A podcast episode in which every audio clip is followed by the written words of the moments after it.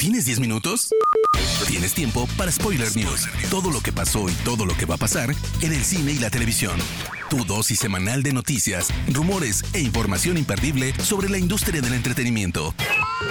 Spoiler News.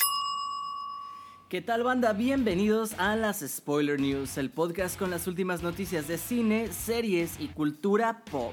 Mi nombre es Andrés y comenzamos. Spoiler News. La cinta que inició el universo cinematográfico de DC, Man of Steel, nunca recibió una secuela, pero parece que las cosas ya están cambiando, pues The Hollywood Reporter reveló que ya se trabaja en Man of Steel 2, esto con Henry Cavill a la cabeza, y el estudio ahora mismo está buscando un guionista. Además se dice que Warner ya tiene una lista de posibles directores y que Christopher McQuarrie, quien recientemente dirigió Mission Impossible Fallout, que trabajó con Cavill en esa cinta, encabeza dicha lista.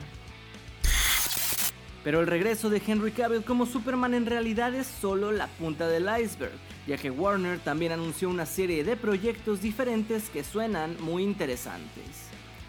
James Gunn dirigirá una o dos películas más para DC después de la segunda temporada de Peacemaker.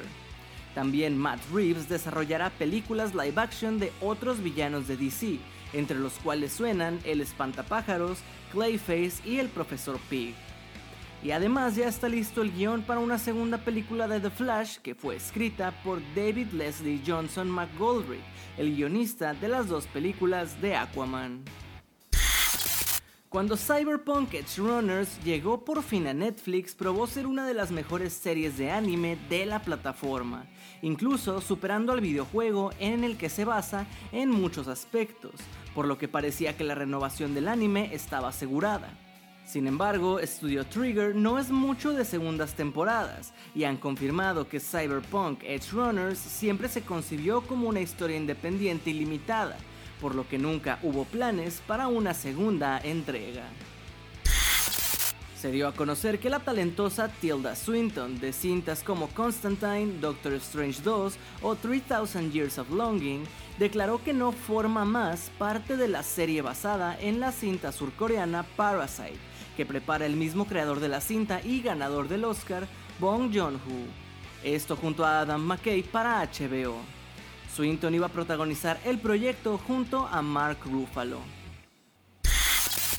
En 2008, en The Incredible Hulk, vimos por primera vez a William Hurt como el general Thaddeus Thunderbolt Ross, un personaje vital en los cómics, pues no solo es el padre de Betty Ross, el gran amor de Bruce Banner, sino que también odia a Hulk y para combatirlo se convierte en el Hulk rojo.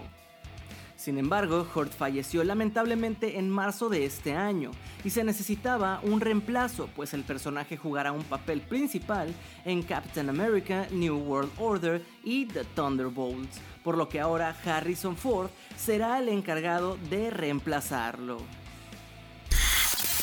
WandaVision dejó a los fans con las ganas de ver a Mephisto, y ahora, de acuerdo con la editora en jefe de Cosmic Circus, Lizzie Hill, Mephisto será presentado en Ironheart, la próxima serie que llegará a finales de 2023, y también revela al posible intérprete que daría vida al personaje.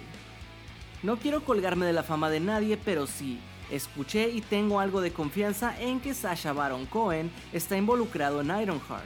Creo que no es Dormammu y que los rumores de Mephisto podrían ser cierto, el tiempo nos lo dirá, fue lo que declaró. Ya tenemos el primer vistazo con un tráiler e imágenes de Michael B. Jordan y Jonathan Majors en Creed 3, la próxima entrega de la franquicia spin-off de Rocky que llegará a cines el 3 de marzo de 2023 y donde ambos actores lucen imponentes para entrar al cuadrilátero. Esta semana se reveló por medio de la insider Grace Randolph que existe la probabilidad de que Ezra Miller no continúe más como Flash tras el estreno de The Flash y que la opción principal para reemplazarlo sería George McKay, a quien pudiste ver como el cabo Schofield en 1917 del director Sam Mendes. Silent Hill está de regreso. La excepcional saga de terror de Konami celebró esta semana el evento en línea Silent Hill Transmission, en el que se presentaron cinco nuevos proyectos basados en la licencia que incluye, por supuesto, una adaptación cinematográfica. Además de presentar detalles de juegos futuros de la franquicia como Ascension, Townfall y Silent Hill F, que dicho sea de paso se ven espectaculares, nos dieron un pequeño aperitivo de Return to Silent Hill, largometraje que nos llevará de regreso al misterioso pueblo. Christoph Gans, que dirigió la cinta de 2006, ocupará nuevamente el asiento de director, esta vez inspirado por la historia del juego Silent Hill 2, y en sus propias palabras, quiere un proyecto que sea moderno, pero también fiel al videojuego. Aunque el portal Deadline había confirmado que la productora Plan B, perteneciente a Brad Pitt, estaba desarrollando Beetlejuice 2 junto a Warner Bros., el director Tim Burton desmintió la noticia en el Festival de Cine de Lumière.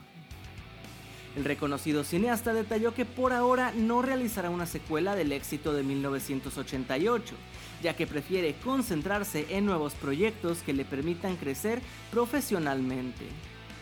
A pesar de esto, personalidades como la actriz Gina Davis o el músico Danny Elfman han asegurado que les encantaría volver para una secuela. Durante una entrevista con Variety por su nueva serie Reboot en Hulu, Johnny Knoxville reflexionó sobre el regreso de Jackass, después de que la última entrega resultara ser todo un éxito. A pesar de que Jackass Forever se promocionó como la gran despedida, Knoxville considera que la saga puede alargarse un par de años más con la ayuda de los integrantes más jóvenes y comentó, Nunca dijimos si era o no al final. Si continuamos, nos apoyaremos en el elenco más joven y los viejos daríamos un pequeño paso atrás, aunque seguiríamos siendo parte. En algún punto tendré que dejar de hacerlo porque mi neurólogo dice que no puedo seguir golpeándome la cabeza y acumulando conmociones cerebrales. Ya han pasado tres años desde que los hermanos Joshua y Ben Safdie nos regalaron Diamantes en Bruto, una asfixiante joya thriller que además de ponernos los nervios de punta con su gestión de la tensión, nos presentó al mejor Adam Sandler que podríamos imaginar. Ahora, según IndieWire, Netflix ha dado luz verde a una nueva cinta de este trío, cuyos detalles por el momento continúan como un misterio, aunque se rumora que podría girar en torno al mundo del coleccionismo de cromos deportivos. Marvel quiere a Adam Driver en el UCM. Esta semana el periodista Jeff Snyder de The Ankler dio a conocer que Marvel Studios ofreció a Adam Driver interpretar a Doctor Doom o a Reed Richards en la nueva cinta de Los Cuatro Fantásticos y en el futuro de su universo cinematográfico.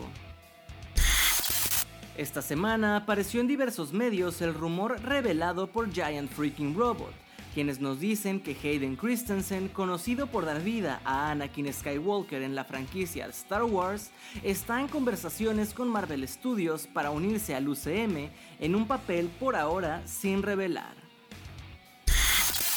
Muchísimas noticias de Marvel se hicieron presentes esta semana, y una de las más sonadas ha sido que el portal The Cosmic Circus ha hecho sonar el rumor de que Marvel Studios ya está preparando una presentación especial para el personaje de Silver Surfer en el UCM, similar a lo ya hecho con Werewolf by Night. Dicho proyecto se daría tras el estreno de la nueva adaptación de Los Cuatro Fantásticos. Spoiler News. Gente, hasta aquí las noticias más importantes de esta semana. Recuerden de seguir Spoiler Time en nuestras redes sociales o ir a spoilertime.com para no perderse ninguna de las notas más importantes. Mi nombre es Andrés, no me despido sin antes agradecerles y nos escuchamos en la próxima edición de las Spoiler News. Chao. Termina Spoiler News y comienzas la semana informado. Te esperamos el próximo lunes a primera hora para ponerte al día en menos de 10 minutos. Spoiler News.